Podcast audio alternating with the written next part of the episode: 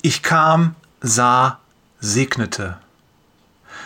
Jona sitzt in einem ruhigen Restaurant in der Bremer Straße. Er genießt die gemütliche Atmosphäre und der Geruch von frisch zubereiteten Speisen lässt ihm das Wasser im Mund zusammenlaufen. Er geht nicht oft hierher, doch heute gönnt er sich einen Besuch, hat Kerstin doch vorgeschlagen, sich mal wieder zum Essen zu treffen. Max kommt heute erst um 16 Uhr aus der Schule und da können wir uns doch mal wieder zum Mittagessen treffen. Was meinst du? Er kennt Kerstin seit ungefähr einem Jahr. Damals war er gerade nach Lea gezogen, als sie ihm in einem Café über den Weg lief und bei der Gelegenheit ihren Latte Macchiato über seine Schuhe verschüttete. Ups, sorry. Das waren ihre Worte gewesen. Und die lockere Art, wie sie ihm ein Taschentuch unter die Nase hielt, hatte ihm gleich gefallen. Kurz darauf trafen sie sich in der Gemeinde wieder. Jona war das erste Mal hier und Kerstin sah es als ihre Pflicht an, ihn mit allen möglichen Leuten bekannt zu machen. Ah, da kommt unser Essen. Begeistert schaut Kerstin der Kellnerin entgegen, die mit zwei verlockend aussehenden Tellern auf ihren Tisch zusteuert. Lass uns beten, sagt Jona. Etwas irritiert schaut Kerstin ihn an, doch er hat schon die Augen geschlossen und spricht ein kurzes Tischgebet. Kerstin schließt ebenfalls die Augen und betet im stillen mit. Die Kellnerin lässt sich nichts anmerken, stellt die Teller auf den Tisch und wartet, ob die Gäste noch Wünsche haben. Danke für das Essen, wendet sich Jona an die Frau. Gibt es auch etwas, das ich für Sie beten kann? Gibt es einen besonderen Segen, den Sie brauchen? Äh, ist die Kellnerin etwas überrumpelt. Äh, im Moment fällt mir nichts ein. Sie stockt ein wenig. Äh, kann ich Ihnen ähm, äh, was zu trinken bringen? Möchtest du etwas, Kerstin? Kerstin schüttelt mit dem Kopf. Mir auch nicht, danke, sagt Jona. Aber lassen Sie mich noch kurz sagen, dass ich Ihnen Gottes Segen für diese Woche wünsche. Äh, äh, danke, Kerstin hat das Gefühl, die Kellnerin ist erleichtert, den Tisch verlassen zu können.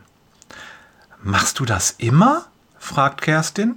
Dass du genau dann betest, wenn du das Essen bekommst? Ach, ich habe mir das vor langer Zeit mal angewöhnt, dass ich versuche, bei jeder Mahlzeit jemanden zu segnen. Verrückt, oder? Jona grinst.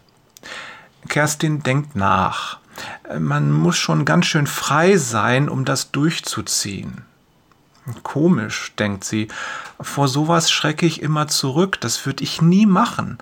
Dabei bin ich doch sonst nicht auf den Mund gefallen. Ich habe lange gebraucht, bis ich das konnte. Es ist, als hätte Jona ihre Gedanken gelesen. Angefangen hat es ganz klein. Kennst du das? Wenn du eine Bibelstelle liest oder eine Predigt hörst und plötzlich wird dir etwas völlig klar Du hast die Stelle vielleicht schon hundertmal vorher gelesen, aber mit einem Mal kannst du ihren Sinn erfassen? Kerstin nickt. Sie lächelt, während sie an genau diese Augenblicke zurückdenkt. Es sind kostbare Momente. Und sie passieren immer wieder. Man kann sie nicht planen oder erzwingen, aber sie passieren. Und sie sind großartig. Wer sie einmal erlebt hat, möchte sie nicht mehr missen. Ich hatte das mal bei Römer 12, Vers 14. Segnet die, die euch verfolgen, segnet sie, verflucht sie nicht. Das ist schon krass, nicht wahr? Mir fiel an dieser Stelle plötzlich auf, dass das Gegensätze sind. Segnen und fluchen. Das habe ich mir vorher nie so klar gemacht. Entschuldigend zuckt Jona die Schultern. Und ich habe mich richtig erschrocken, als ich daran denken musste, wie oft ich Menschen verfluche. Kerstin zieht die Augenbrauen zusammen. Wieso verfluchst du Menschen? Ich glaube, in der einfachsten Form ist schon das schlechte Denken über einen Menschen ein Fluchen, so wie das gute Denken über einen Menschen ein Segen ist. Überleg mal, wie oft das vorkommt. Du gehst durch die Stadt und jemand kommt dir entgegen, irgendwas an ihm stört dich, sein Gesicht, seine Kleidung, wie er dich anguckt, irgendwas. Oder irgendjemand ist in der Gemeinde, tut oder sagt etwas, das dich nervt. Kommt das vor? Kerstin nickt. Klar. Und wie oft passiert es dann, dass wir über diesen Menschen schlecht denken? Und wie oft denken wir im Gegensatz dazu positiv? Kerstin geht in den Gedanken die letzten Tage durch. Es stimmt schon, denkt sie ein wenig beschämt, ist eine Menge Negatives dabei. Mit leichten Schaudern denkt sie daran, dass dieses Negative in einigen Fällen sogar überwiegt. Genau, sagt Jona. Komisch, schon wieder hat sie das Gefühl, er könne ihre Gedanken lesen. Ich hatte mir deshalb vorgenommen, möglichst jeden Menschen, der mir entgegenkommt, zu segnen. Einfach nur kurz einen Gedanken, einen Segen mitgeben. Vor allen Dingen dann, wenn ich merke, dass ich gerade etwas Schlechtes über ihn denke. Kerstin nickt. Man kann sich wirklich dran gewöhnen, fährt Jona fort. Du kannst jemanden mit einem Blick oder einem netten Lächeln segnen. Du kannst einen Menschen segnen, indem du ihm zuhörst oder ihm Aufmerksamkeit schenkst. Und du kannst immer wieder in Gedanken ein Gebet oder einen Segen sprechen. Jona lächelt.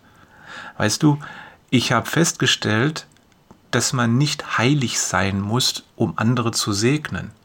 Es ist eher andersrum. Du segnest andere und das macht dich heilig. Es macht dich Jesus ähnlicher. Es ist still am Tisch, beide hängen ihren Gedanken nach. Möchtest du eigentlich noch Nachtisch? fragt Jona. Liebe Grüße von Jörg. Segnen kann man nicht zu viel. Peters und Thorsten, ach, gib mir mehr davon, Wader.